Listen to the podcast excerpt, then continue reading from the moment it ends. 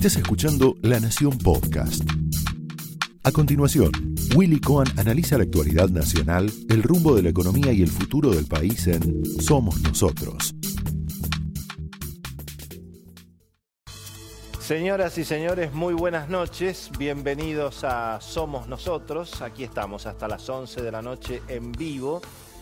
Bueno, se ha estabilizado un poquito la situación, especialmente en los mercados. Hoy el Banco Central logró frenar un trotecito, podríamos decir, del dólar que había arrancado la semana con, eh, cortando un poquito la racha de ese veranito, de esa, de esa situación casi de euforia que había en los mercados con Argentina, de la mano obviamente de la recuperación del presidente Macri en las encuestas, de una situación electoral más competitiva.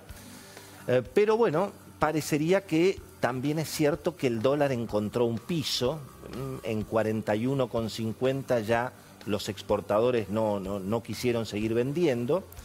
Eh, y los datos económicos que aparecieron en las últimas horas, ¿qué quiere que le diga? Eh, bueno, es cierto, se salvó la ropa, la inflación efectivamente está bajando, pero fíjense que en junio, con el dólar congelado, con las tarifas congeladas, con las tasas de interés en niveles muy, muy elevados, una política monetaria muy estricta, la inflación está más cerca de 3 que de 2.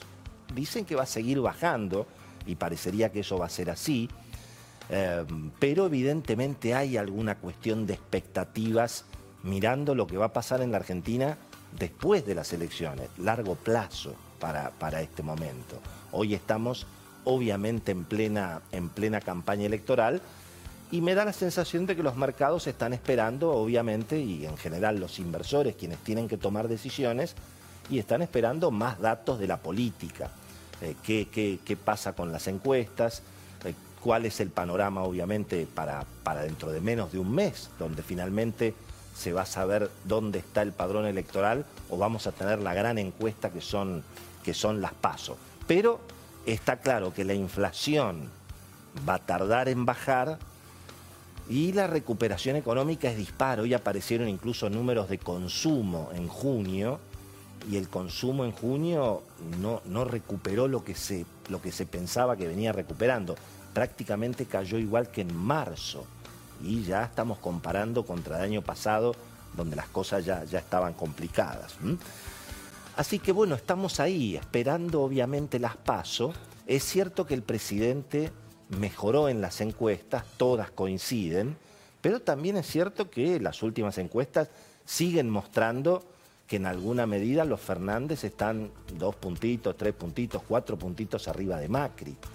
O sea que es cierto que hay una recuperación de Macri, pero el peligro de que ganen los Fernández no, no está de ninguna manera terminado. ¿no? Fíjense que además esto me lo explicó Beto Valdés, con quien vamos a hablar obviamente hoy, nuestro columnista político. Hay algunos, algunos elementos también interesantes para mirar casi en términos matemáticos de lo que puede pasar con la elección. En primer lugar, esta historia de la polarización. Es decir, que entre finalmente Macri y los Fernández, Macri Pichetto y los Fernández, y bueno, tal vez se llevan 90% de los votos porque la elección está muy polarizada. Y bueno, y si eso es así, y tal vez alguno se acerca a 45. Durán Barba dice que es el gobierno el que puede ganar en primera vuelta, pero eh, las encuestas están más, más opinadas. Es cierto que en el 2015 también las encuestas no le daban mucha chance a Macri, pero así están las cosas prácticamente a tres semanas de las pasos. Y hay otro elemento muy interesante que también lo descubrió Beto Valdés, que es el efecto del voto en blanco. Cuidado que el voto en blanco en todas las elecciones provinciales, en Córdoba incluso, eh, representó casi el tercer lugar, cuarto lugar, 5-6%. Y resulta que eh, incluso hemos preparado alguna placa para que se pueda ver bien, pero claro, el voto en blanco se computa en los porcentajes de las PASO, ¿eh? ahí estamos viendo la placa, pero no se computa en los porcentajes de la elección de octubre. ¿eh? Fíjense, tenemos un ejemplo, lo hacemos bien sencillo para que todo el mundo lo pueda entender. Supongamos que la cantidad de votos totales son 100 votos, nada más que 100 votos total de votos. Y el Partido Blanco saca 42 votos. 38 votos saca el Partido Negro, 12 votos sacan los otros y resulta que hay 8 votos en blanco. Claro, el total de votos válidos en la PASO van a ser 100 votos, porque se cuentan los votos en blanco.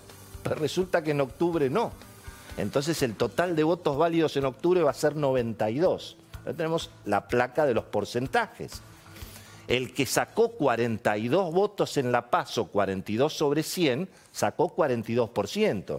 Pero resulta que si la elección fuera igual después en octubre, y ese 42 se convierte en 46, porque es 42 sobre 92. No se cuentan en blanco. El otro también crece. O sea, todas especulaciones. Hay que esperar naturalmente el 11 de agosto porque depende de cómo vote en definitiva el padrón electoral. Pero aparece este fantasma del 45%, es decir, esto de que podría no haber balotaje, o porque la elección está muy polarizada, o porque los porcentajes del voto en blanco. Y bueno, y, y claro, y acá hay otro elemento importantísimo mirando lo que pasó en el 2015. En el 2015, en alguna medida, el balotaje se garantizó porque había un tercero en discordia, que es el que en alguna medida dividió los votos del peronismo, lo que representaba Sergio Massa. Hoy eso no está.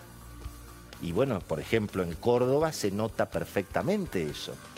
Eh, prácticamente en Córdoba hoy la fórmula de los Fernández y tiene casi el doble de lo que sacó Scioli. ¿Por qué? Porque no está el tercero en discordia que le restó a Scioli en Córdoba. Entonces hay muchas especulaciones y yo creo que ahí es donde apareció la pausa en los mercados, después de 60 días de gran, gran optimismo. Y ahora, bueno, naturalmente, a ver qué es lo que, qué es lo que ocurre. Eh, me parece que en alguna medida el candidato opositor Alberto Fernández en las últimas horas y un poquito recuperó aire, venía un poco golpeado en, en, términos, digamos, de sus controversias, las peleas, aparecer con una persona sin paciencia, en fin, todo lo que, todo lo que le ocurrió y las dificultades de explicar lo inexplicable, en fin, las dificultades que tiene obviamente Alberto Fernández como candidato. Pero en las últimas horas bueno, logró la foto prácticamente con toda la CGT, a lo que hay que sumar los sectores más combativos del sindicalismo que también están eh, con Cristina y con Alberto. También logró el apoyo de los varones del conurbano y de todos los intendentes del peronismo. Hoy hubo una reunión muy importante donde debutó de alguna manera el trío sin Cristina, ¿no? que es Sergio Massa, Alberto Fernández y Kisilov ahí medio de comisario, eh, como candidato obviamente en Buenos Aires. Pero hubo un respaldo de todos los intendentes peronistas. Esto fue Somos Nosotros, un podcast exclusivo de La Nación. Escucha todos los programas de La Nación Podcast en www.lanacion.com.ar. Suscríbete para no perderte ningún episodio. Estamos en Spotify, Apple Podcast, Google Podcast y en tu reproductor de podcast favorito. Seguí escuchando La Nación Podcast.